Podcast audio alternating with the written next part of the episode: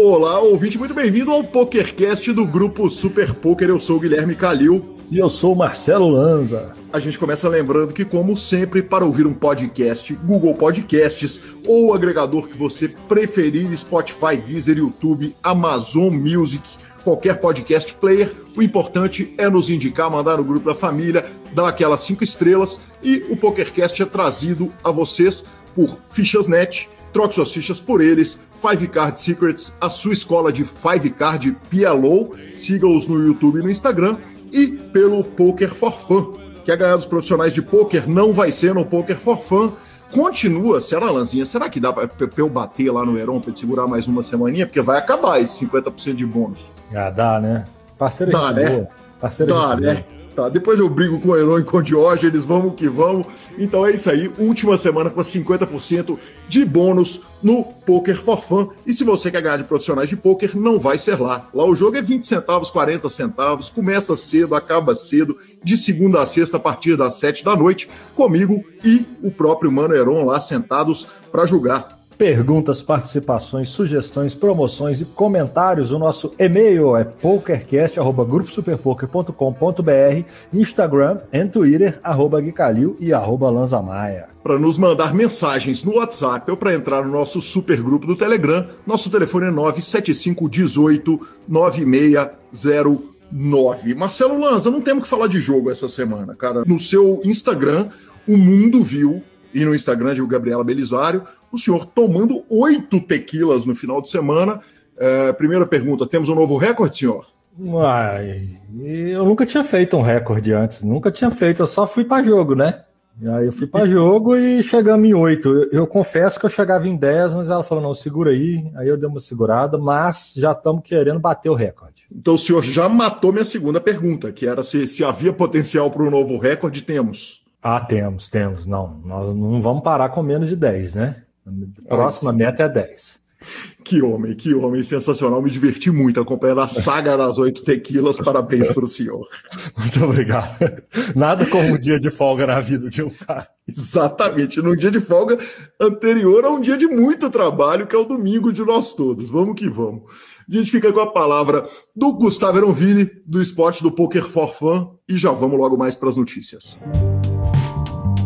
Olá, jogador! Eu sou Gustavo Eronville e organizo os melhores home games da internet.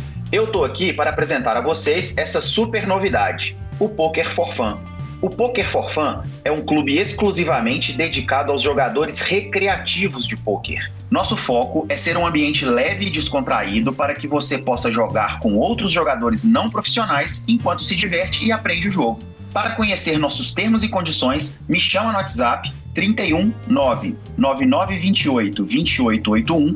Repetindo, nosso telefone é 31 99928 2881. O número está na descrição deste programa. E veja se você tem tudo o que precisa para participar do home game mais divertido do PP Poker. Poker for Fun, de recreativos para recreativos. E passando diretamente para as nossas notícias, recebi da Lanza News, colaborando com a pauta, aí sim, que homem! San Emilion explodiu, garantido para surpresa de um total de zero pessoas, Lanzinha. 45.765 entradas, mais 24.111 reentradas, para 3.975.200 dólares. Podemos arredondar para 14 milhões, né, Lanzinha? Ah, podemos. E se não tivesse deal, que foi o caso, e vamos falar disso logo mais, 1 milhão 514.920 dólares e 21 centavos. Nesse caso, peço licença para arredondar para baixo, 1 milhão e meio de dólares. Podemos arredondar também, né, Lanzinha? Podemos também, senhor. Então tá joia. Nós tivemos no último dia, que foi o dia final, uh, seis brasileiros, e foram eles aqui em ordem de classificação, do melhor para o pior, o GRS RPC, que ficou na 15 colocação, um nobre resultado para é, é, na frente de quase 70 mil entradas, né? Arredondando de novo, mais uma vez no programa de hoje, levou 33.700 dólares. Depois tivemos o Patrick Germain, que é o POG Q4, o Thomas Nels, Thiago Freixo, Doug Santos passou por aqui, fez reta final do San Emílio, terminou na 50 colocação, e Astro Aces. Eles levaram entre 15 mil, que foi o caso do Patrick Germain, ao que menos levou premiação, os que menos levaram foram o Thiago, o Doug e o Ácio, que levaram 10.756 doletas, nada mal para uma Indy 215, né, Marcelo Lanza? Nada mal, nada mal. E o Lanza deu essa notícia por quê? Por quê? Porque dos 3 milhões 975.200 dólares arrecadados, ele doou 215. Aí sim, seria não, não, teria os 200, né? 15 deve ser reiki. Então você desarredondou o valor, né?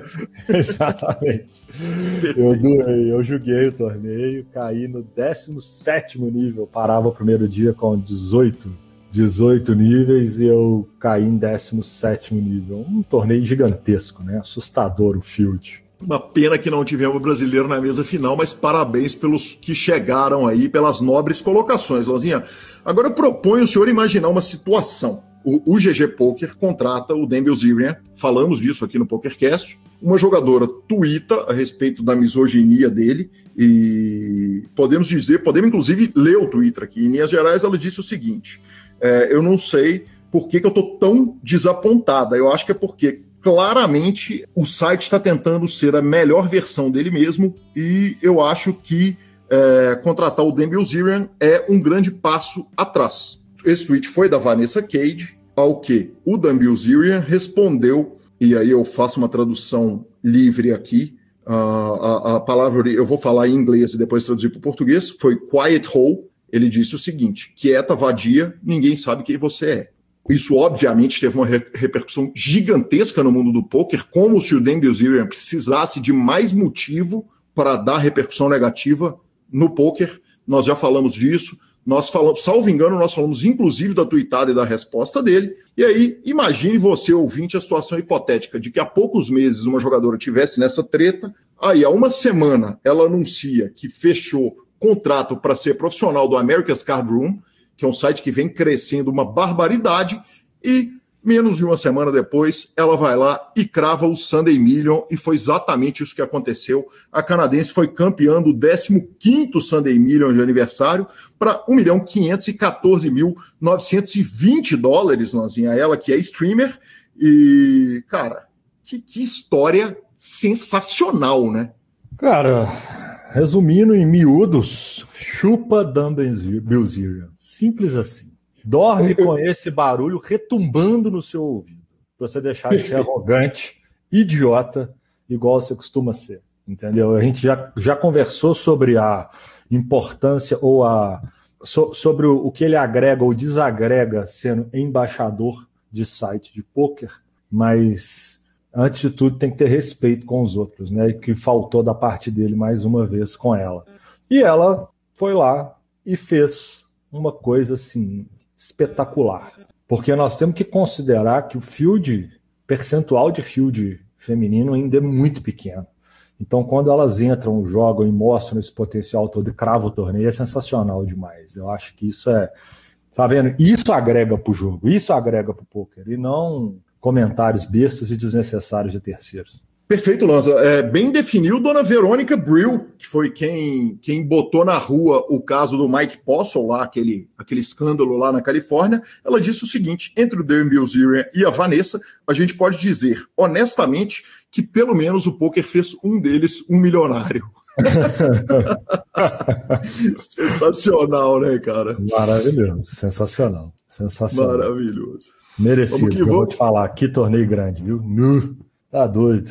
Exatamente, que tá louco, cara. Imagina o tamanho do field que ela bateu. Parabéns, sensacional, espetacular. Direto para a nossa segunda notícia, Lanzinho, eu anotei aqui para falar de WSOP na ESPN, mas não tivemos ainda a WSOP na ESPN. O torneio vai acontecer esta semana. É... Semana passada nós tivemos a decepção que o Boteon acabou não aparecendo. A primeira hora foi só o, o, o lado norte-americano do poker, mas a segunda temporada passa hoje, na quarta-feira, quando estamos gravando, o segundo episódio, perdão, e o nosso querido Ari Aguiar faz uma participação especial no final desse programa e ele nos conta um pouco mais a respeito disso, além das teorias maravilhosas dele sobre poker. Posso falar uma coisa sobre, sobre a primeira semana? Eu assisti o programa inteiro. Sim. É, eu tô ácido hoje. Eu acho que eu tô sentindo uhum. que eu tô ácido. Mas parabéns para aquela turminha, viu? Agora eu consegui entender por que, que o mercado americano é tão importante para o poker online. Viu? Meu Deus do céu, que coisa horrorosa. E, e vindo falando de mim, que não sou um grande jogador técnico nem nada, mas minha Nossa Senhora, que, que, que, que baixíssimo nível técnico apresentado pelos atletas que estavam lá, viu? Que coisa horrorosa. Sensacional, é isso aí. Vamos que vamos. Avião para a nossa terceira notícia, onde a gente tende a ter um nível melhor, porque estamos falando de poker online, e chegou a etapa de março do BSOP Online. É, o evento começa hoje, no dia dessa gravação, dia 24 de março, de 24 a 29, 24 torneios no cronograma e tem satélite Baratex. O Brasa News, Marcelo Lanza, Leandro Brasa Pimentel, nos informou ali que teremos troféus para todos os campeões, o que o PokerStars vem fazendo, e isso é demais, né, cara? Ganhar o BSOP e levar o troféu é delícia total. E, e, cara, não vai julgar quem não quiser, porque o que tem de satélite lá no site é só entrar, só abrir o PokerStars. Tem satélite para o main event a partir de 2 dólares e 20 centavos tem satélite para eventos paralelos a partir de poucos centavos. Então, vamos que vamos, BSOP online chegando. E, enquanto isso, já avisamos o seguinte: o Scoop também foi anunciado. O Spring Championship of Online Poker, 13 terceira edição, é, a gente lembra lá desde a primeira, né, Lanzinha? E está chegando dos dias 4 a 28 de abril. A matéria do Gabriel Elias informou um dado muito legal, cara, que a, a, o Scoop está chegando a um bilhão de dólares de premiação entregues desde Meu 2009. Deus. E nessa etapa ele tem sólido 100 milhões de dólares garantidos, Marcelo Lanza. Falar o que desse número, né? Falar o que desse número? 600 milhões de reais garantido na etapa. É um. É a série que todo jogador online a gente já começa a ver, né? Nas redes sociais, a turma, o Pitão falou isso essa semana. É, tá chegando, tá chegando. Os caras sonham com o Scoop, né? É, win or roll, né? Agora o, o muro, a turma vai mesmo e vai ser bonito de ver, viu? Pô, vai ser sensacional, vai ser sensacional. Naturalmente, a cobertura vai estar tá toda aqui no PokerCast do grupo Super Poker, Marcelo Lanza.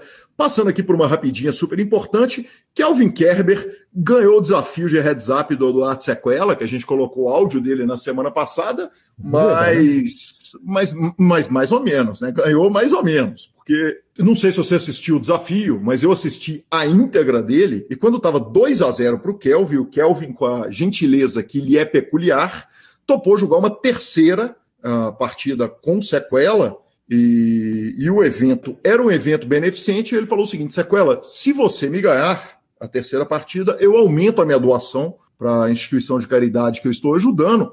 E o Sequela não só ganhou o último, ele deixou sequelas também, Marcelo. Boa essa, hein? Gostei, gostei. exatamente, exatamente. A gente acha que a sequela é só do próprio Sequela, mas ele sequelou o Kelvin Kerber, fazendo o slow roll de asas na última mão, e, e eu preciso dar o crédito pro Kelvin, cara, porque o Kelvin é tão malandro de jogo que ele leu que a parada era slow roll. Na hora que o Sequela começou a pensar, ele virou e falou: tomei slow roll, tomei slow roll, tomei slow roll, Sequela, call. Azaz. Sensacional, né? Parabéns. Ah, então, Parabéns para o Samba, né? Ganhou do Super Poker no primeiro desafio Samba versus Super Poker, mas o gosto de vitória é todo nosso. Parabéns, Kelvin. Parabéns a todos os envolvidos. Vitão que narrou. Cara, que sensacional. A equipe toda do Super Poker e Samba. Vamos que vamos. Maravilhoso. Parabéns a todos os envolvidos. Ao Kelvin, Kelvin é um gentleman, né?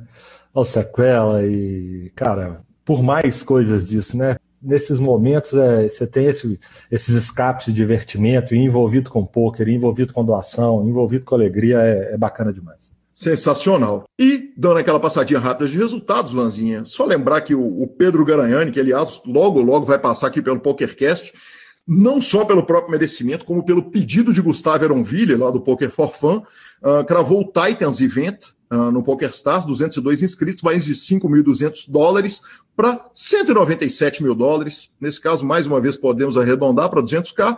E o Yuri cravou o Super Millions com 202 inscritos para uma premiação de 408 mil dólares. Agora eu cito a matéria do Alan, que contou que a premiação de 408 mil dólares foi só o terceiro maior resultado da carreira do Yuri e que na vida dele, ele, na carreira dele, só no Poker Online, ele ultrapassa 11,5 milhões de dólares. É dinheiro, viu, patrão?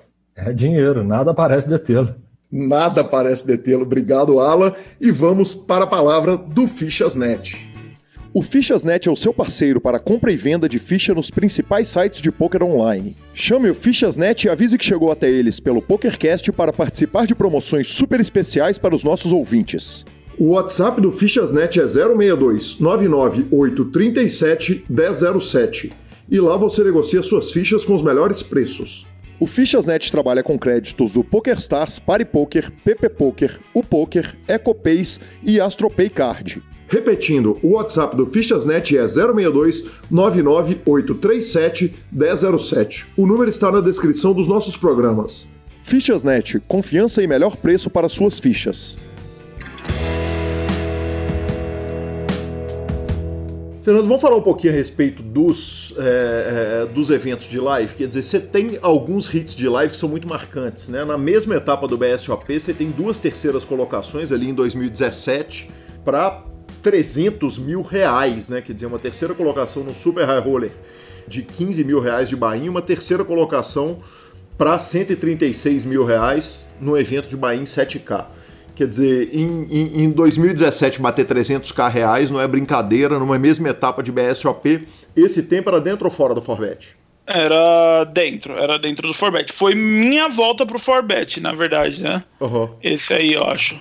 Mas eu acho que não foi na mesma etapa, eu acho que foram em diferentes etapas esses dois terceiro lugar. Porque foi um super high roller de millions e um, um high roller ah, normal high roller. de. Perfeito. Isso. Perfeito.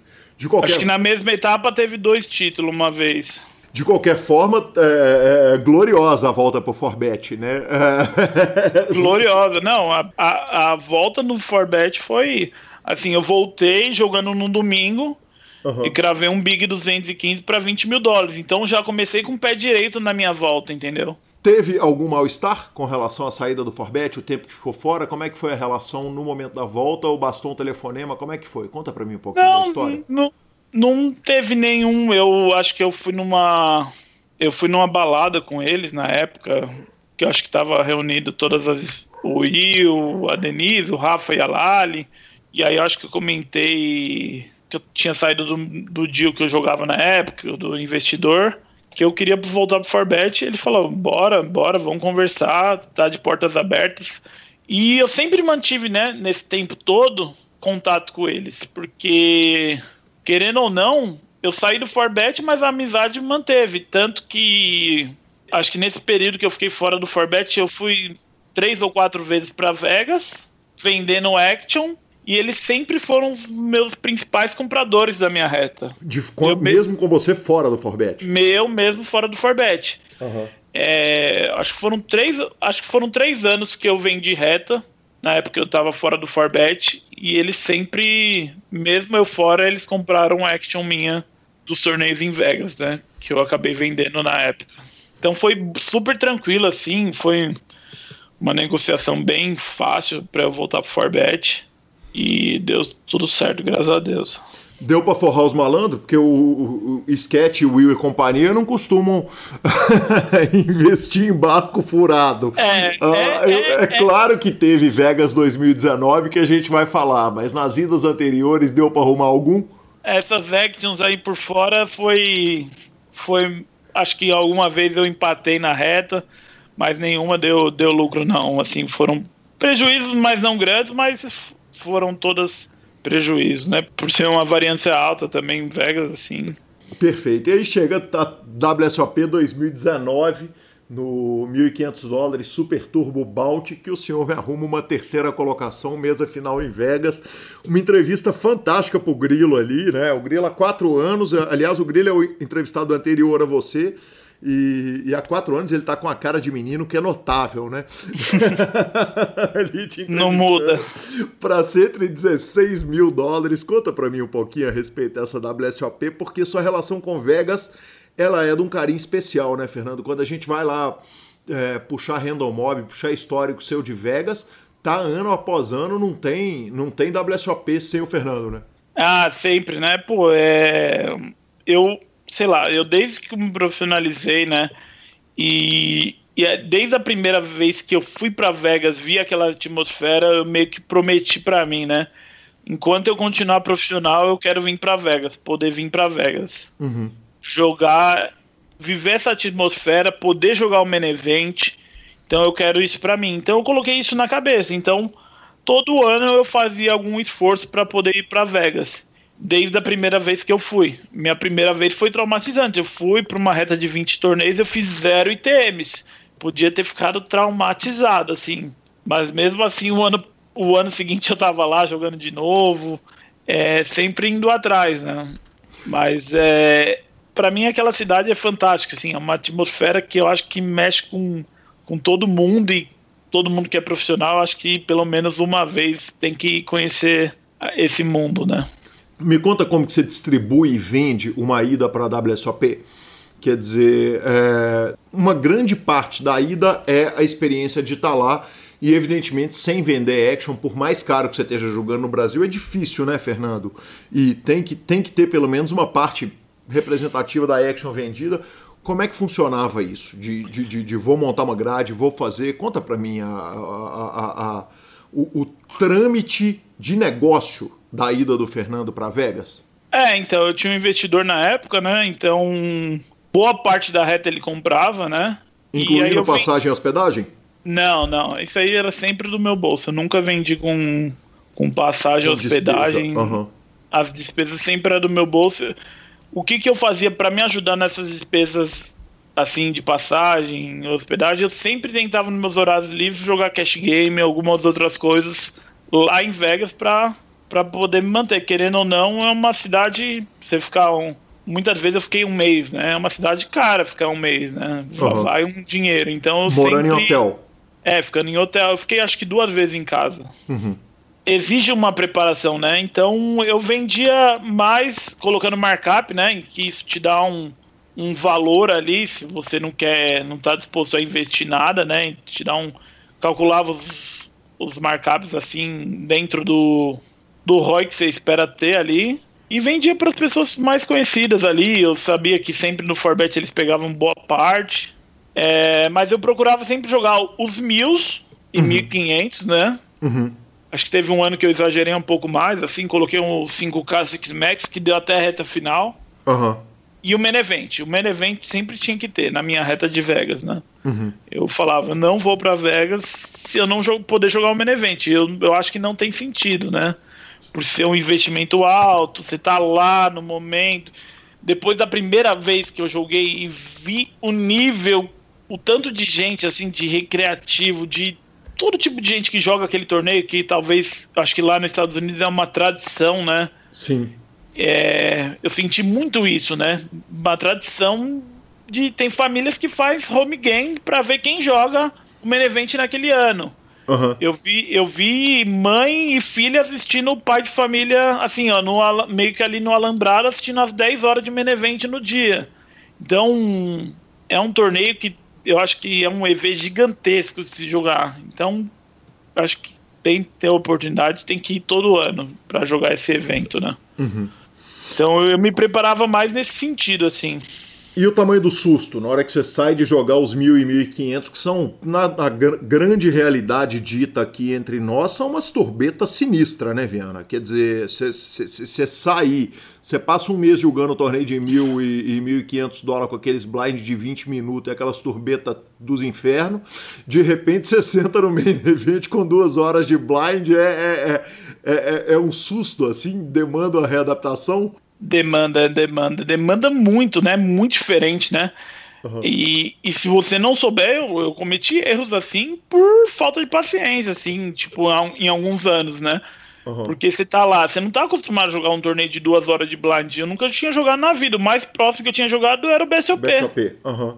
Ah, não, na verdade, lá, os 1000, 1500, a maioria é uma hora de blind. O que aperta muito é no início, lá, antigamente, né? Uhum. Mas, pô, duas horas de blind é um pulo gigantesco. Tem hora que você vai passar ó, uma hora ali foldando. E se você não conseguir se adaptar àquilo, você caga seu torneio. Você, você faz merda. Teve, Teve um main event que eu deixei de fazer entrar na premiação porque faltou experiência ali para mim, né? Uhum. Eu perdi um controle, fiquei card dead um tempo e não soube me adaptar. Quis me mexer, não quis parar, vendo a mesa se mexer e só tomei, só apanhei da mesa, entendeu? Então eu acho que tem que ter um psicológico muito assim, muito equilibrado para poder jogar o main event ali, né? Porque cada dia, cada dia é um desafio a mais, né? As horas que vão passando é uma maratona, né? Todo dia que você passa é uma maratona. 10 horas, amanhã tem mais 10 horas, mais 10 horas. Ah, fiquei short. Você não tem que se desesperar, você tem duas horas de blind. Então, dá para você traçar uma estratégia mais tranquila para você ir trilhando ali, né? Perfeito. O cash game que entrava nos breaks ali para dar uma complementada na renda ele entrava nos deals ou não? Aquele era pessoal não, seu? Era pessoal meu, era por fora. Talvez eu, algum amigo que foi comigo, eu sou a pava ali, eu falo, ah, vamos jogar cash game mesmo valor, você senta na outra mesa, eu sento aqui, para diminuir a variância, tudo que a gente ganhar, estamos dividido. Mas isso era tudo por fora, né?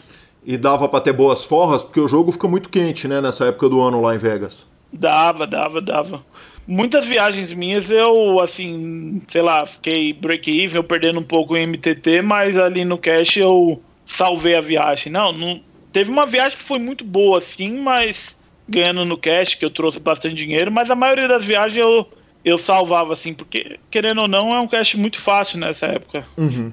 Perfeito. Viana, é, e com relação ao fantasma que é em Vegas o Gamble? Porque eu, me, me, eu tenho uma história aqui do Esbriça uh, de um gamble de cassino que começa com 10k ali, que vai, ele vai recebendo vídeos. e essa história é absolutamente maravilhosa. Quer dizer, quando você está em Vegas é muito pior, né? Porque uma coisa é você brincar num cassininho ali online, outra coisa é você tá com a, a, a, o barulho todo de Vegas no ouvido.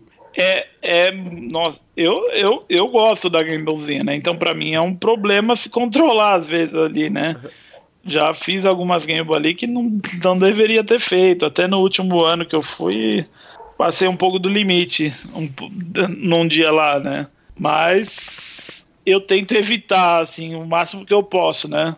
Porque tudo é muito fácil, né? Você tá ali com o dinheiro no bolso, você tudo, todo cassino que você entra, você atravessa o cassino, você vê mil mesas de roleta, blackjack para todo lado, e não sei o que.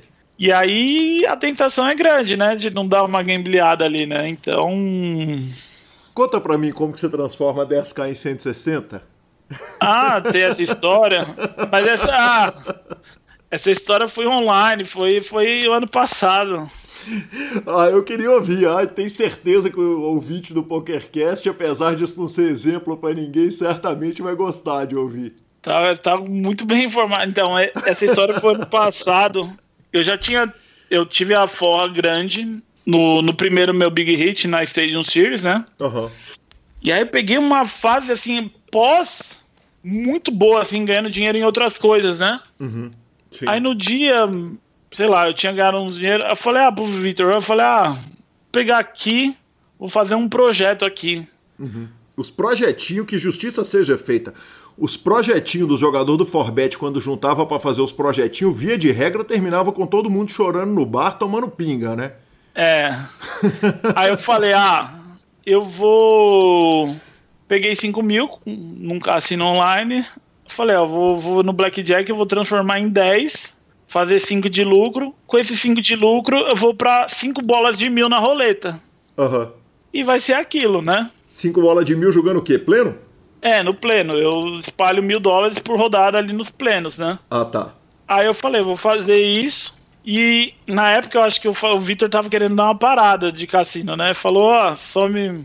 Eu não quero, tô muito descontrolado, não quero não. não sei. Eu falei, beleza, vou sozinho aqui. E fiz, fiz 5 mil no Blackjack e fui pro, pra roleta. Aí comecei na roleta, mil. E eu sou daquele jogador que não sai enquanto estiver dando meus números. Aham. Uhum. E eu peguei um churrilho sinistro na roleta. Peraí, me, conta, jogo... me conta um negócio, eu te interrompendo a história. Você tem superstição? Quer dizer, você é um jogador que tem superstição no jogo? É. A minha superstição, sei lá, roleta eu só jogo nos números independentes, sabe? Uhum. Porque eu criei isso de Vegas. E Vegas, deixa eu te falar, isso é história de jogador, né? O 17, o 20, o 32 e o 11 é tudo um do lado do outro. Então esses números eu sempre vou jogar na roleta. Aham. Porque eu sei que quando bater, deu o meu número, né? Aham. E aí foi. Eu jogo. Basicamente, o dia que eu jogo o roleta assim, eu jogo a região do meio e coloco 32, 26, mais uns números, né? Aham. E, e se dá dando certo, eu vou chumbando. Uhum. Vou chumbando, vou chumbando. E esse dia eu peguei um churrilho de acertar mais- uma sequência de mais de cinco números assim, seguido pleno. Aham. E imagina, você chumbando, daqui a pouco eu tava jogando de 10 mil por rodada na roleta Por bola. por bola. E assim, online, eu mandando todos os vídeos pro Vitor, né? Porque o Vitor, o Vitor foi um cara que me incentivou no dia. Falou, joga mais, tá no churrilho. No... Porque quando eu erro a primeira bola, eu paro pra realizar meu lucro, entendeu? Aham. Eu pego aquele churrilho, ah, acertei três, quatro bolas, bim, deu água uma, eu parei. Aham. Aí o Vitor, vai, você tá no churrilho. E aí eu continuei. E online é muito mais difícil, né? Pra ser. O que é rápido, né? Então eu fazia repeat bet. E aí o repeat bet já tinha aquela paçoca e eu só complementava um pouco mais. E a mão foi pesando, pesando, pesando. Daqui a pouco fui ver, eu tava com 190k na conta. aí eu peguei. Dólares. Não, reais, reais. Ah, tá. reais. É, é, é. Aí errei três bolas de 10 mil. Falei, meu Deus, parei, a adrenalina já tava lá em cima, né? Aham. Eu falei, parei, falei pro meu amigo, saca isso, pelo amor de Deus, você não vai acreditar o que aconteceu, deu ruim aí pro cassino de vocês, que é aquele esquema de agência. Falei, me paga, pelo amor de Deus, que eu não posso ficar Tira rápido que esse dinheiro não pode ficar no cassino, não pode ficar no É. caixa do cassino. Ah. Mas o engraçado é que no dia eu- tava gravando pro Vitor toda a bola, eu tipo comemorando, né? Aham. Tipo, meu Deus, meu 32, 20, não sei o quê. Porque os números que eu mais chumbo é 17 e 20. Então, aqueles vão ser a cereja do bolo, né? Nessa história toda. Você quer dizer, Mas- só, só para explicar para o ouvinte que ne- não necessariamente joga roleta, é, quando você espalha ali os números, você vai colocar mais uma carga maior de fichas, né, que, que vai pagar, que paga muito bem, né, um número pleno da roleta, e você vai botar uma carga maior em números específicos que nesse dia era o que estava batendo. É, que é meio que você, você escolhe em vários números, sei lá, alguns vão salvar, vão ganhar um pouco, mas tem alguns que é o estouro máximo. E naquele dia eu peguei o churrilho daquilo. Eu nunca vi isso na vida. Eu fiquei falando, meu Deus, o que que eu. É, tá tudo dando certo pra mim, meu Deus. Aí eu falei, não, eu não posso ficar pegar. Eu falei, nossa, eu fiquei mais de um mês depois daquele dia sem jogar nada. Eu falei, mano, não pode, não pode virar uma rotina isso, não. E não pode virar uma rotina, né, Viana? Na verdade, é um desastre total, né? Se, se, É, se- se tomar aí- go- se tomar gosto, não tem escape lá, né? Não, vai, vai passar tudo que você ganhou. Aí tem que evitar ao máximo. Me e pra mim aquilo foi uma. Eu nunca tinha visto, né? Pô, já frequentei muito cassino, já participei muito poolzinho. Nunca vi uma runada dessa na vida, né? Pô, se transformar 5 em 100. Eu, em 150. Eu cheguei a bater 190, mas como eu tava jogando caro, passei 30 ali, né? Nas últimas bolas. E aí parei. E, e Aí foi essa, foi essa história, né? Que, que eu eu tava mandando os vídeos pro Vitor na hora. Ele torcendo, eu gravando assim, jogando do notebook. Eu gravava no meu celular e mandava eu torcendo nas bolas, né? e a gritaria? Não, eu tava sozinho aqui em casa, né? e fui encontrar a namorada depois, ela mal sabia o que tinha acontecido, mas tava lá. Sensacional. Viana, agora é hora de deixar a namorada, a Jéssica, brava. É, foto com Wesley Safadão, foto com Jorge ou com o Matheus, eu não sei qual que é. Foto com a outra dupla sertaneja. O Fernando Viana pode até não ser mais, mas foi da balada bruta, né? Ah, teve uma boa época que eu tava, antes de começar sério aí, tô até noivo, né? Já, já tô noivo. É, mas antes de. Eu tava direto na balada, indo pra todo lado. E, e- e- conta a lenda que o senhor é muito bom de balada, inclusive com históricos de briga e shoppings e etc. Tem história que dá pra contar ou não dá pra contar absolutamente nada dessa Não. época? Dá, dá pra contar as besteiras que você faz na vida, né? De bater. Sair. A época que eu dirigia, né? Quando eu saía da balada bêbado, Eu, eu tenho um áudio, se você me permitir, eu gostaria de colocar o áudio, você pode me autorizar ou não a colocar no ar, pode ser? pode, pode, pode colocar. Então tá jóia, vamos colocar, depois se você não quiser, o Rodolfo corta pra nós. Tem que ver se ele vai querer contar essas histórias aí no programa, pô, porque essas histórias aí são são raridade, não pode sair contando por aí, mas é engraçado demais, pô. Essa essa do shopping aí tá louco, ele tem que contar. Vianinha foi pro Vila Country, Vila Mix, sei lá que época que era, né? Vambora, vambora, bora. Tá bem, Viana? Tô zerado, vambora, beleza, cada um pra sua casa. Dia seguinte, cadê o Viana? Cadê o Viana? O Viana não aparece. O Viana mora, mora em Arujá, né? Morava em Arujá. E aí, pô, ele pega a Dutra, pega, pega, pega a estrada, né? Então a gente sempre se preocupou. Dia seguinte ele fala, pô, mano, errei. Errei o caminho de casa. errei o caminho de casa. E fui parar no shopping. Só que entrei com o carro no portão. Um detalhe, um detalhe disso é que o shopping era o sentido era o sentido inverso da casa dele, porque Arujá tipo é sentido, né, Dutra sentido Arujá e o shopping é sentido São Paulo, é do outro lado da Dutra sentido São Paulo. Eu fico imaginando como é que esse desgraçado conseguiu mudar a rota da casa dele, parar do outro lado da Dutra e bater no muro do portão do shopping. Deu polícia, deu, porra, deu BO, pagou cesta básica. essa ele tem que contar. Pede para ele contar essa. Obrigado, Victor Esbriça, sensacional, sensacional, participação importantíssima. e não poupou o amigo não, hein, Viana? Tá louco. Essa história foi punk. Então, ele não lembra muito bem, mas foi uma comemoração dele nesse dia, né? Foi a conquista do LPT dele. Porra, aí sim. Aí a gente. Acho que no dia a gente foi comemorar no Villa Country, né? Uma galera do poker, muita gente, aí todo tipo de bebida. E para mim misturar bebida era foram os fatos, pelo menos eu acho que foi isso, né? Misturar muito tipo de bebida. Tinha champanhe, tinha uísque, tinha vodka e bebi de tudo no dia. Então imagina. E tem um complemento nessa história que ele não lembra, mas eu vou contar tudo. Tamo lá, é, Vila Country, beleza. Na hora de ir embora, fui embora. E nessa época, eu dava carona pro Rafa. O Rafa Moraes estava no dia. Uhum. E a gente passou no McDonald's antes. Eu, como ele, mora, ele morava em Sapopemba nessa época. Uhum. Não onde ele mora hoje, né? Eu fui deixar ele, eu deixava ele no metrô Tatuapé. Antes de eu ir embora para casa sozinho, a gente passou num drive do McDonald's. Eu dei uma pescada ali já e dei um totó no, cara, no carro da frente. Nós estamos rindo, mas a gente, ninguém do PokerCast, nem o entrevistado, nem o entrevistador, incentivam jamais que ninguém faça é. isso. Aí isso foi o primeiro início dos problemas, né? Sim. É, bom, o cara vem, conversa, eu nem lembrava. Anotei, o cara anotou meu telefone, não sei o quê. Beleza, depois deixei o Rafa. Para isso o metrô tem que estar tá aberto, porque quem, quem não, não, não é... frequenta São Paulo não conhece, tem que saber que o metrô vai abrir ali ou seja, antes de quatro e meia da manhã não deve ser, né? É, era umas 5 da manhã, eu não lembro. Mas eu acho que eu deixava ele no ponto do táxi para ele pegar. Ele não pegava o metrô, ele pegava o táxi até a casa dele, mas era na porta do metrô. Uhum. Aí, bom, fui para casa, mas isso aí, bom, deu um boom na minha cabeça. Voltando para casa, eu morava em Arujá, que é uma cidade antes era Guarulhos. Então, indo para casa, é, Arujá é sentido Rio de Janeiro, Dutra Rio de Janeiro. Uhum. Pegava Marginal Dutra, Rio de Janeiro. E esse shopping que eu bati é do outro do lado da Dutra, é Dutra sentido São Paulo. Uhum.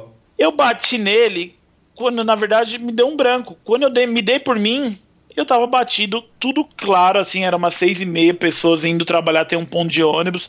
Eu tô com o carro batido no portão do shopping, deu um, uma batida assim, e começa a brotar gente, assim, né?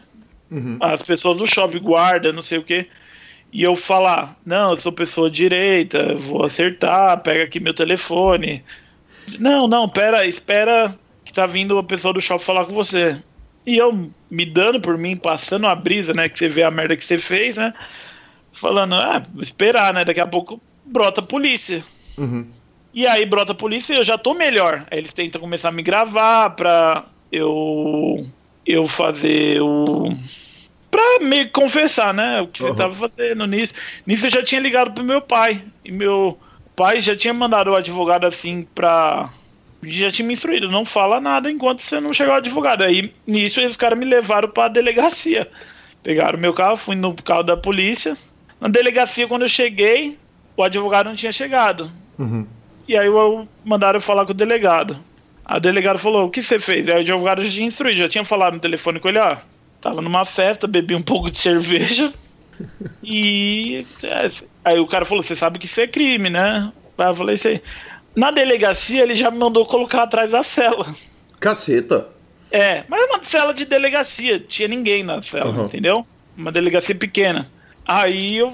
Mas o advogado já tava do lado. Não, não precisa disso. Mas ele quis, acho que me dar um susto, né? Uhum. Aí eu.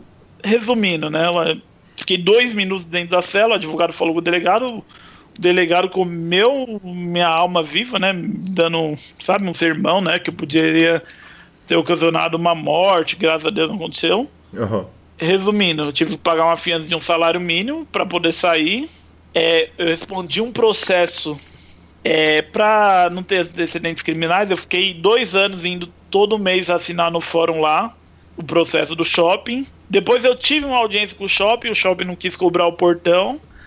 E para complementar, depois que tudo passou, eu já estava em casa dormindo, meu pai já tinha visto meu pai, ele falou: "À noite a gente conversa". Eu uhum. fui para casa, fiquei em casa, ele trabalhando. Daqui a pouco tô dormindo, toco meu celular. Quem era? Era o carro do McDonald's me cobrando a porra do carro dele. Do Totó. Do Totó. Eu nem lembrava mais. E aí foi a história inteira que aconteceu nesse dia, né?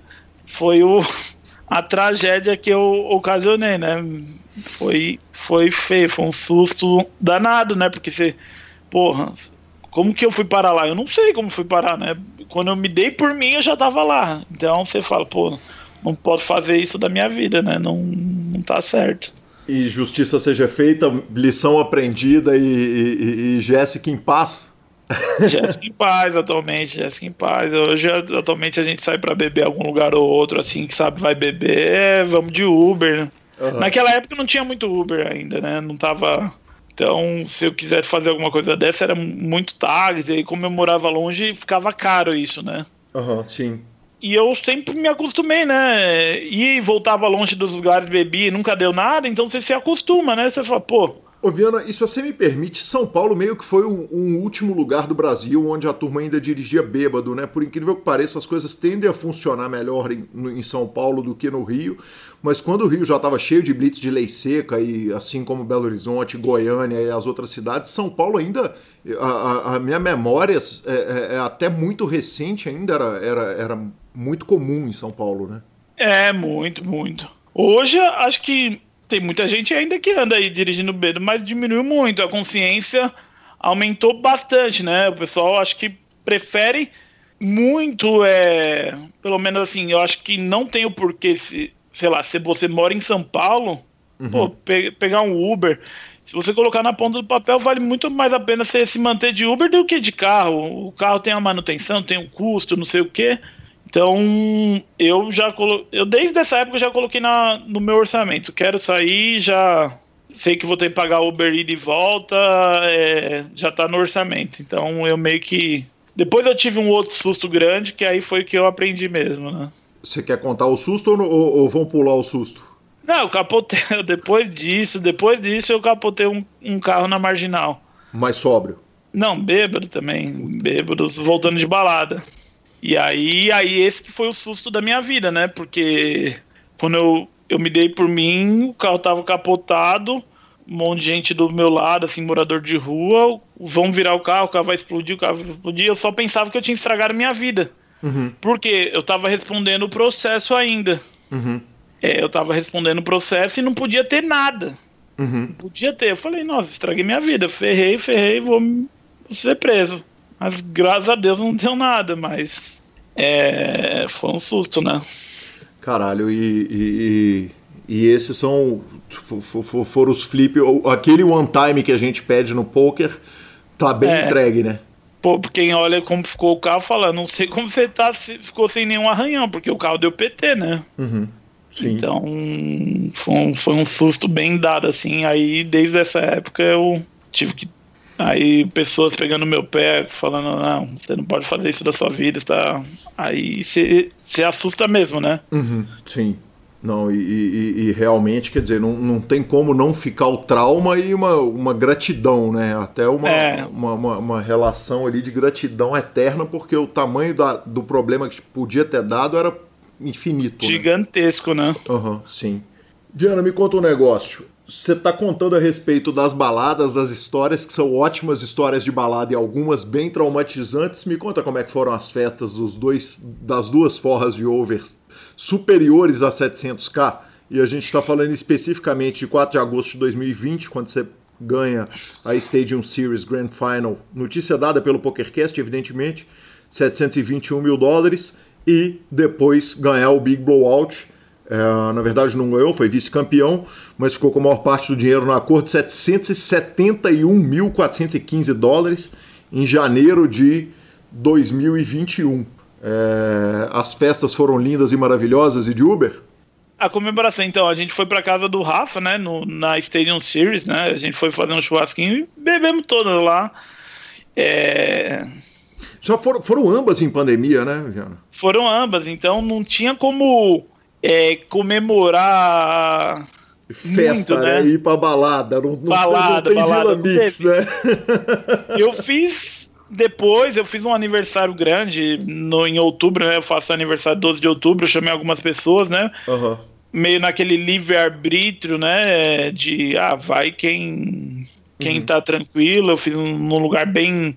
Chamei um cantor que acabei conhecendo, que não sei se você conhece, ele ganhou até o The Voice, é, Renato Viana, para cantar no aniversário. Essa foi a maior comemoração, assim, né? Não é parente. Ah, não, não é parente, mas é, foi mais isso que eu fiz. Então não teve aquela bora todo mundo para um lugar e quebrar tudo, porque não, não tá dando, né, para tá fazer. Tá tá. As duas foi na época de pandemia, então tá guardado ainda para ainda para comemorar muito na época que poder voltar tudo ao normal. Bacana demais, bacana demais. E por fim, você teve a passagem pela seleção paulista em 2019, é, terceira colocação. O técnico Will Arruda chamou o jogador do time, vestiu a camisa e chamou uma terceira colocação gloriosa. Eu queria que você contasse um pouco dessa passagem. O seu Rubens ainda estava aqui com a gente? Não, na segunda né, eu participei duas de du, é, participei de duas vezes da seleção paulista. Uhum. Acho que a primeira ele tava, quando eu fui. Ele tava, sim, certeza. Quando eu fui convocado, foi até em Brasília. Ele tava, ficou super feliz, né? Pô, o filho tá sendo convocado pra seleção paulista de pôquer. Sim. Mas na segunda ele não tava, não. Uhum. Mas, pô, as duas vezes foi uma puta honra participar de, de uma seleção paulista, né?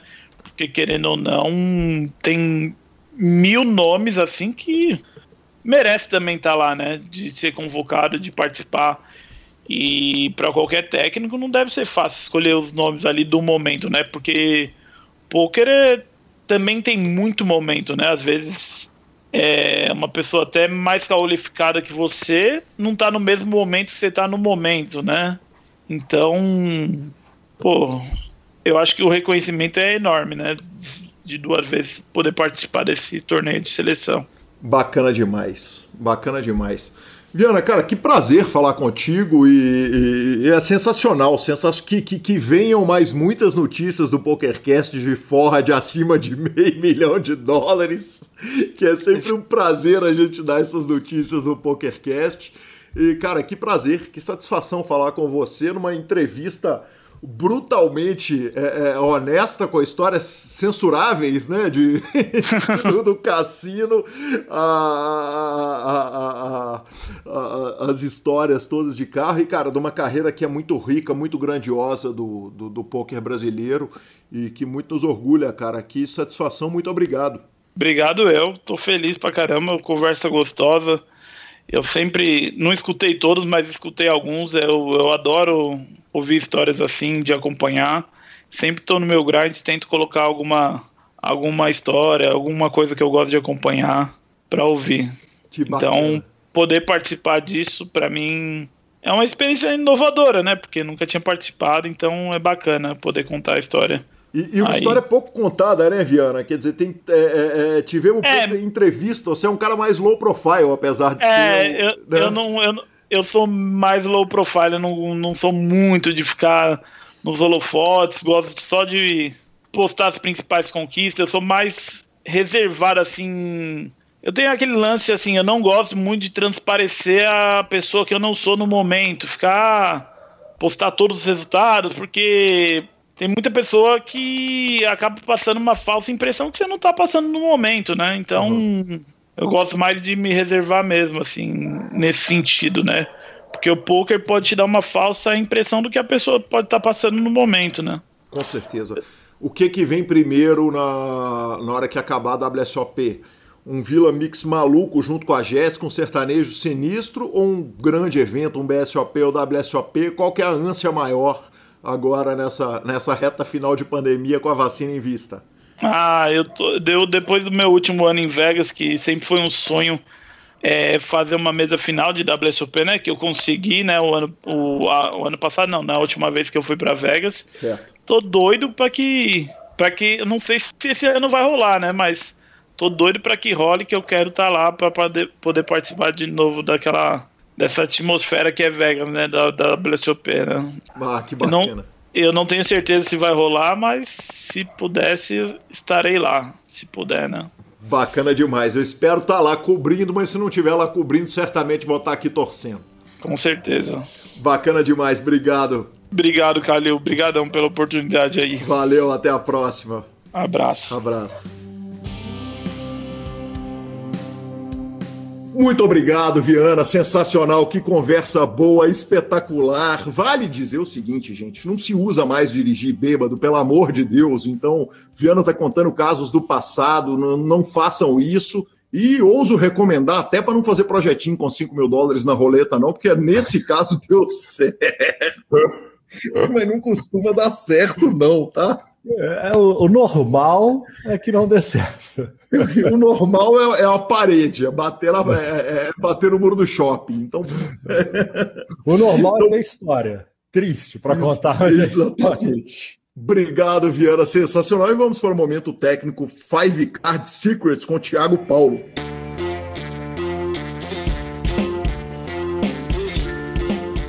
E é com grande satisfação que recebo aqui meu professor Tiago Paulo da Five Card Secrets, esse homem que toda semana faz live lá no YouTube de graça para todo mundo. Siga nas redes sociais. E o Tiago chega aqui hoje para falar do último bloco teórico de bets. Hoje, Blocking Bets, Tiago. Grande Calil, mais uma vez aí, satisfação como sempre. Grande abraço aí para todos os nossos ouvintes. E hoje realmente a gente fala sobre blocking bet, né? Então o blocking bet, na verdade, ele, ele é utilizado quando a gente está fora de posição, né? E a gente faz uma aposta ali de um valor menor que o pote, obviamente, porque a gente quer economizar, a intenção dele é economizar ali às vezes para ver um draw, né? E a intenção realmente do block bet é bloquear, o próprio nome diz, né? Eu vou bloquear um agressor, né? Eu, normalmente a gente utiliza isso aí contra adversários lose aggressive, quando a gente está fora de posição, a gente sabe que ele vai dar aquele potezinho e vai ficar ruim da gente pagar para ver o nosso draw, e a gente muitas vezes lidera. Ter cuidado aí contra os maníacos que vão, às vezes a gente vai liderar, ainda vai tomar um raise vai ter que ir pro chão. Ah, então a gente é feito também no, no flop turn. Às vezes a gente pode também é, dar um call flop, bate uma cartinha que melhora ainda um pouco o nosso draw no turn e a gente lidera um valor ali de 40%, 50% do pote, a fim de ver é, um river mais barato. E tem um blocking bet também que a gente usa ah, numa intenção de bloquear o blefe do adversário. Às vezes você tem um valor na mão e você faz um blocking bet para travar aquele blefe se o cara te voltar é porque realmente é muito valor ou é um blefador aí descomunal, né? Mas também é utilizada nessa situação. O blocking bet contra blefe que a gente fala. Às vezes num river lá a gente está 100 minutos, às vezes a gente vai de lead, num size meio pote, dois terços do pote até que seja, para não pagar o pote inteiro se o cara tentar blefar ou tiver valor na mão. Então realmente também temos esse blocking bet na intenção do blefe. E a gente faz normalmente, como eu falei, né, quando a gente tem algum tipo de draw, de forma a controlar melhor o pote. O blocking bet também serve para controle uh, de pote. A gente não quer criar um pote muito alto, não quer pagar aquele size cheio do adversário, então a gente vai, a gente toma as rédeas da ação e vai conduzindo ali de forma a ver draws mais baratos, ver um turn river mais barato. E nessa última intenção, que é quando eu tô muito preocupado com o blefe do adversário, eu vou de lead fold ou lead ali e o adversário desiste do seu, do seu blefe. A não ser em situações que a gente quer ficar bluff catching. Aí não, eu deixo o adversário, dou check para o adversário blefar e aborta aí a intenção do blocking bet. Beleza, meu amigo? Bacana demais. Thiago Paulo da Five Card Secrets. Siga no YouTube, siga no Instagram. Valeu, Thiago. Sensacional, muito obrigado, Thiago. Que demais, cara, que legal. Bom, bora para os tweets? Bom, bora para os tweets, Lanzinha, sessão rápida de tweets aqui. Começamos com Ben Sibi, que falou o seguinte: é, Eu sempre achei que não existia uh, cortar caminho para ter motivação. Eu estava errado. Last Dance no Netflix. Sensacional, hein? Maravilhoso. Vale lembrar que temos um especial do Last Dance com o nosso querido Bernardo Shark aqui no PokerCast. Só voltar aí no feed que vocês acham. E o Tommy Angelo escreveu o seguinte: se você acha que você deveria parar de jogar poker por um tempo, definitivamente você deveria. Significa. Significa.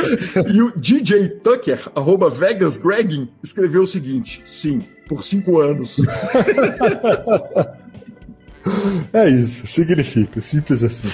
Redes sociais? Lazinha, é, dessa vez eu vou fazer o seguinte: nós vamos ter redes sociais, mas nós vamos encurtar, porque eu tava ouvindo o podcast e eu conto a história inteira, então vamos direto com ele. Ari Aguiar, direto do Piada Interna Podcast, arroba Piada Podcast. Ficamos com minha conversa com o Ari para contar suas teorias mágicas e malucas do poker. E com grande satisfação recebo aqui meu caro, querido amigo Ari Aguiar, é, que recentemente no seu podcast, o Piada Interna, e especialmente no episódio número 56, é, para quem não conhece, o Ari e o Serginho fazem o Piada Interna e sempre tem um top 3. O top 3 foi cartas do baralho. E aí, Ari, eu preciso, precisei te chamar para o PokerCast. Você começou a abrir uma mala com teorias a respeito de poker que eu falei, o ouvinte do PokerCast tem que ouvir e pedir carinhosamente para você selecionar três dessas grandes histórias do baralho. E eu já abro com a recomendação: jovens não façam isso em casa, mas bem-vindo, Ari, que prazer. Valeu, Gui. É sempre um prazer participar do PokerCast. E eu queria dizer o seguinte, antes de tudo, antes da, de apresentar as teorias, que tudo que vocês conheceram sobre poker hoje, nesses cursos online, do Decano, do Arcari, sei lá, quem mais tem uns cursos famosos aí, pessoal de time, tudo bobagem. Tudo uma grande bobagem, Guilherme. Porque esses caras, eles não contam o segredo deles. O segredo deles é outro. O segredo deles é o que eu vou compartilhar com vocês hoje. Esse é o e... segredo. Você não, você não concorda comigo? Não, e é exatamente por isso que você está aqui, porque um, um dos seus argumentos na sua sustentação que ele é incontestável, que é o seguinte: é por isso que eles ganham. Exatamente. É porque eles sabem isso. É por isso que eles ganham, porque eles sabem o segredo. É igual aquele livro, aquele filme O Segredo e tal, do negócio do universo, mas aqui é o segredo revelado. Né? Aqui não é pensamento positivo, então eu, eu queria já que você já abrisse a mala e dividisse com o ouvinte do PokerCast a sua primeira teoria escolhida para hoje. Bom, a primeira teoria é a seguinte: Ice Rei, pior jogo do mundo, é pior que 7-2. E depois eu vou explicar por que 7-2 é um dos melhores. Ice Rei é horroroso. Porque sempre tem alguém na mão para sair com Ice 2, Ice 3, Ice 6, Ice 7, e esses caras vão foldar esse as. Então, Sim. na hora que você acha que você tem um as e rei e você tem três as de out no baralho, na verdade você não tem nenhum. Porque os caras dos seus parceiros já foldaram as e 3, as e 4, as e 5, eles já largaram. Sim. Né? E o rei também. O rei ele sempre vem acompanhado. Toda mão alguém sai com o rei. É impossível em alguma mão porque você já viu alguma quadra de rei? Ninguém nunca viu uma quadra de rei no bordo. Nunca. Não existe. Isso nunca, não, no bordo eu nunca vi. Não tem chance, porque todo mundo tem um rei na mão. Tem um rei 7, um rei 9, um rei valete, um rei dama. Então o as e rei, você não tem out. Ou você segue, reza para bater 10 valete dama, Sim. ou então você está perdido está perdido porque você não vai conseguir fazer nada. Essa é a primeira teoria, Ás e Rei, a pior carta do baralho. Outra coisa que eu convido o nosso amigo aí, jogador de pôquer, a prestar atenção é que em todo o bordo de cinco cartas tem pelo menos uma dama, pelo menos um sete e pelo menos um dois. Em todos os bordos, sem exceção, em todos os bordos do mundo, tem uma dama, um sete ou os dois, às, ou um dois. Às vezes tem as três. Às Sim. vezes tem duas, mas uma é com certeza. Então, se você tiver um 7 um 2, você pode ter certeza que vai bater um 7 2 no bordo. É incrível, você vai fazer dois pares. Se tiver uma dama e um 7, melhor mão do jogo. Você fez dois pares automaticamente antes de bater o bordo. Você já tem dois pares, já pode betar pré-flop como se você tivesse dois pares já porque vai bater. É, é incrível, é estatístico isso. Em 100% dos bordos, um rei, um 7 e um 2. Uma dama, um 7 e um 2. Uma dama e um 7 e um 2. O rei não tem nunca. nunca. Perfeito, perfeito. Dama 7 e 2, maravilhoso. Pode, pode prestar atenção aí que vocês vão achar aí em 99,8% dos bordos uma dama, um 7 e um 2. E a outra teoria, Guilherme, para compartilhar com você rapidinho, que as melhores cartas do poker 7 e 8. Porque o 7 e 8, eles vão para qualquer lado. É 7, 8, 8 e 9 aí nessa meiuca aí, porque eles vão para qualquer lado. Se o flop bater lá embaixo, você tem uma broca. Se o flop bater lá em cima, você tem uma broca. Você vai ter uma broca em 100% das vezes. E broca boa, todo mundo sabe que é broca cara.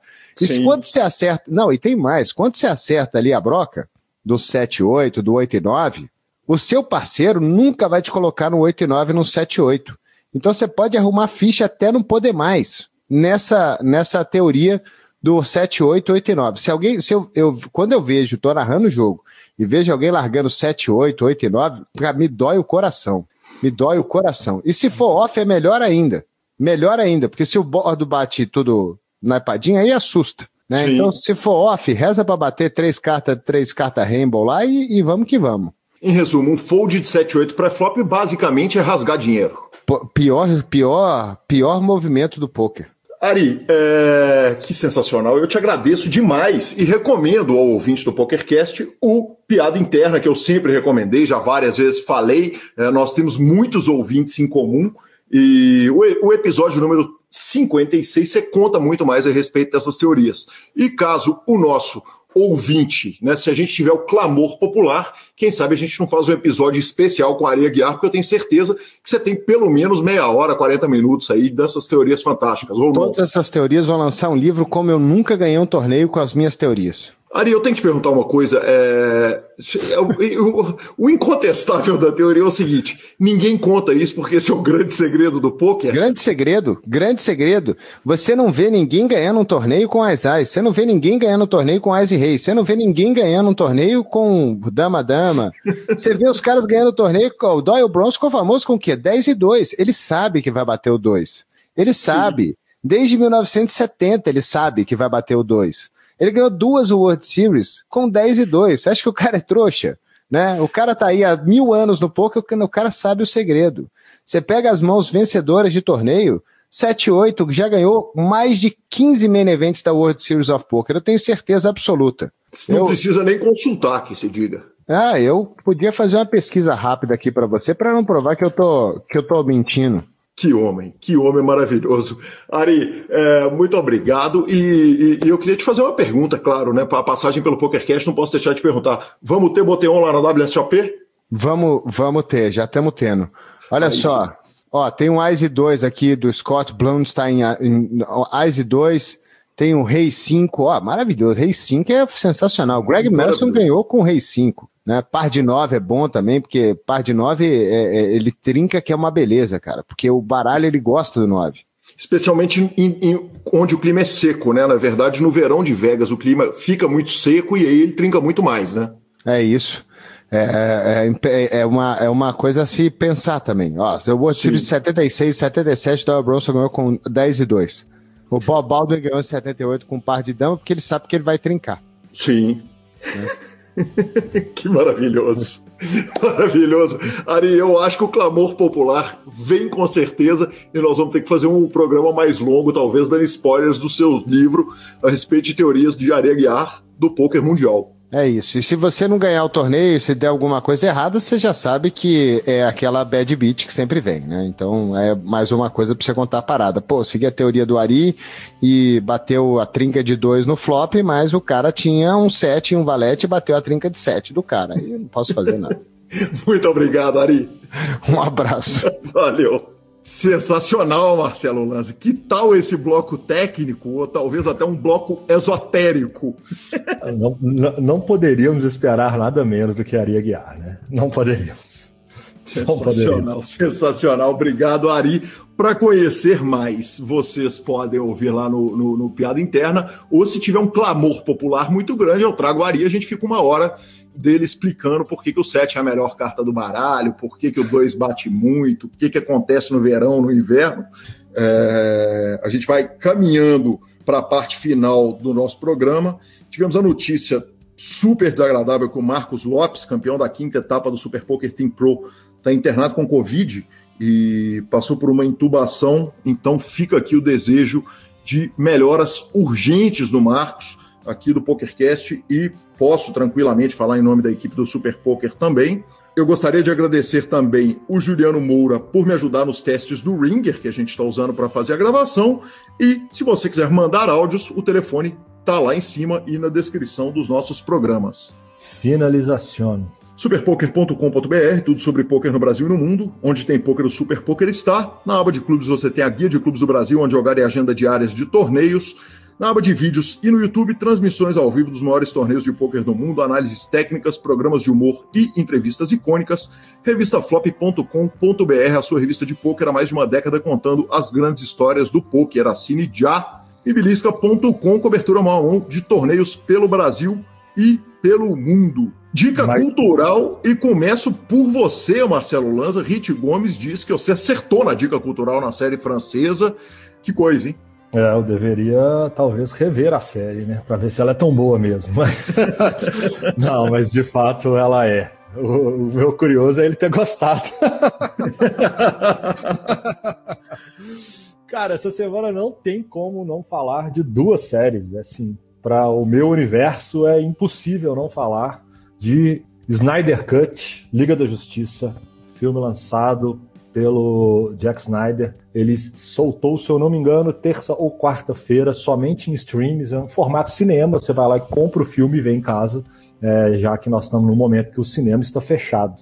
O filme está sendo vendido a R$ 49,90, mas tem várias promoções pela Google Play que você consegue comprar a R$ 3,90, com alguns créditos que você pode ter disponíveis e tal. Então falo para a turma dar uma pesquisada, tá? O filme tem um defeito. Ele é muito longo. Ele é muito, uhum. muito, muito longo. O filme tem quatro horas de duração. O filme é sensacional, mas ele poderia ter ser sensacional com duas horas e quarenta, entendeu? Então, eu entendo, teve um monte de fanservice ali para poder chegar nessa uma hora e pouco, eu entendo isso, mas super vale a pena ver para quem gosta de Liga da Justiça, super. O, vamos falar seus primeiros heróis, né? É, é Superman, Batman, Mulher Maravilha, Aquaman e Cyborg e o Flash? Mas é um filmaço, uma puta produção. E também rebatendo nesse universo, estamos no universo da Marvel. O Disney Plus soltou semana passada o primeiro episódio de Soldado Invernal e Falcão Negro. É, e, cara, que série. Que série. O episódio tem 40 minutos, é o primeiro episódio da temporada. É aí que eu acho que é o grande, a grande questão da Marvel. Como ela consegue amarrar todas as pontas. A série já está amarrada no filme, ela está amarrada em tudo, e muito bem, um, um, roteiro maravilhoso, gravação de filme mesmo, coisa top, efeito especial e imperdível. Sensacional, sensacional. Lanza, eu li o livro de José Irineu Filho, nosso querido José Irineu, é, jogador de pôquer, foi jogador de pôquer e agora escritor. É, o Homem Sem Malícia é um livro que trata da jornada do Gabriel, a contracapa é escrita por ninguém menos que Vitão Marques. E, e, cara, o livro é delicioso. É a saga do Gabriel, que muitas vezes é, o, o, o poker tá na trama da história, muitas vezes. É, é, um livro que também tem muito sexo, então se o poker não interessar o querido ouvinte, ele pode ir também pelo segundo assunto que o livro trata. E Uh, personagens incríveis, muito impressionante o livro do, do Irineu. E, e, cara, eu quero fazer uma entrevista com o Irineu, eu quero entrevistá-lo sobre o livro. Foi um livro muito marcante para mim. Eu o li em dois dias e estou pensando: se eu faço uma entrevista aqui para um programa especial do próprio PokerCast ou se eu vou abrir outro feed, mas eu preciso tratar mais a respeito do livro.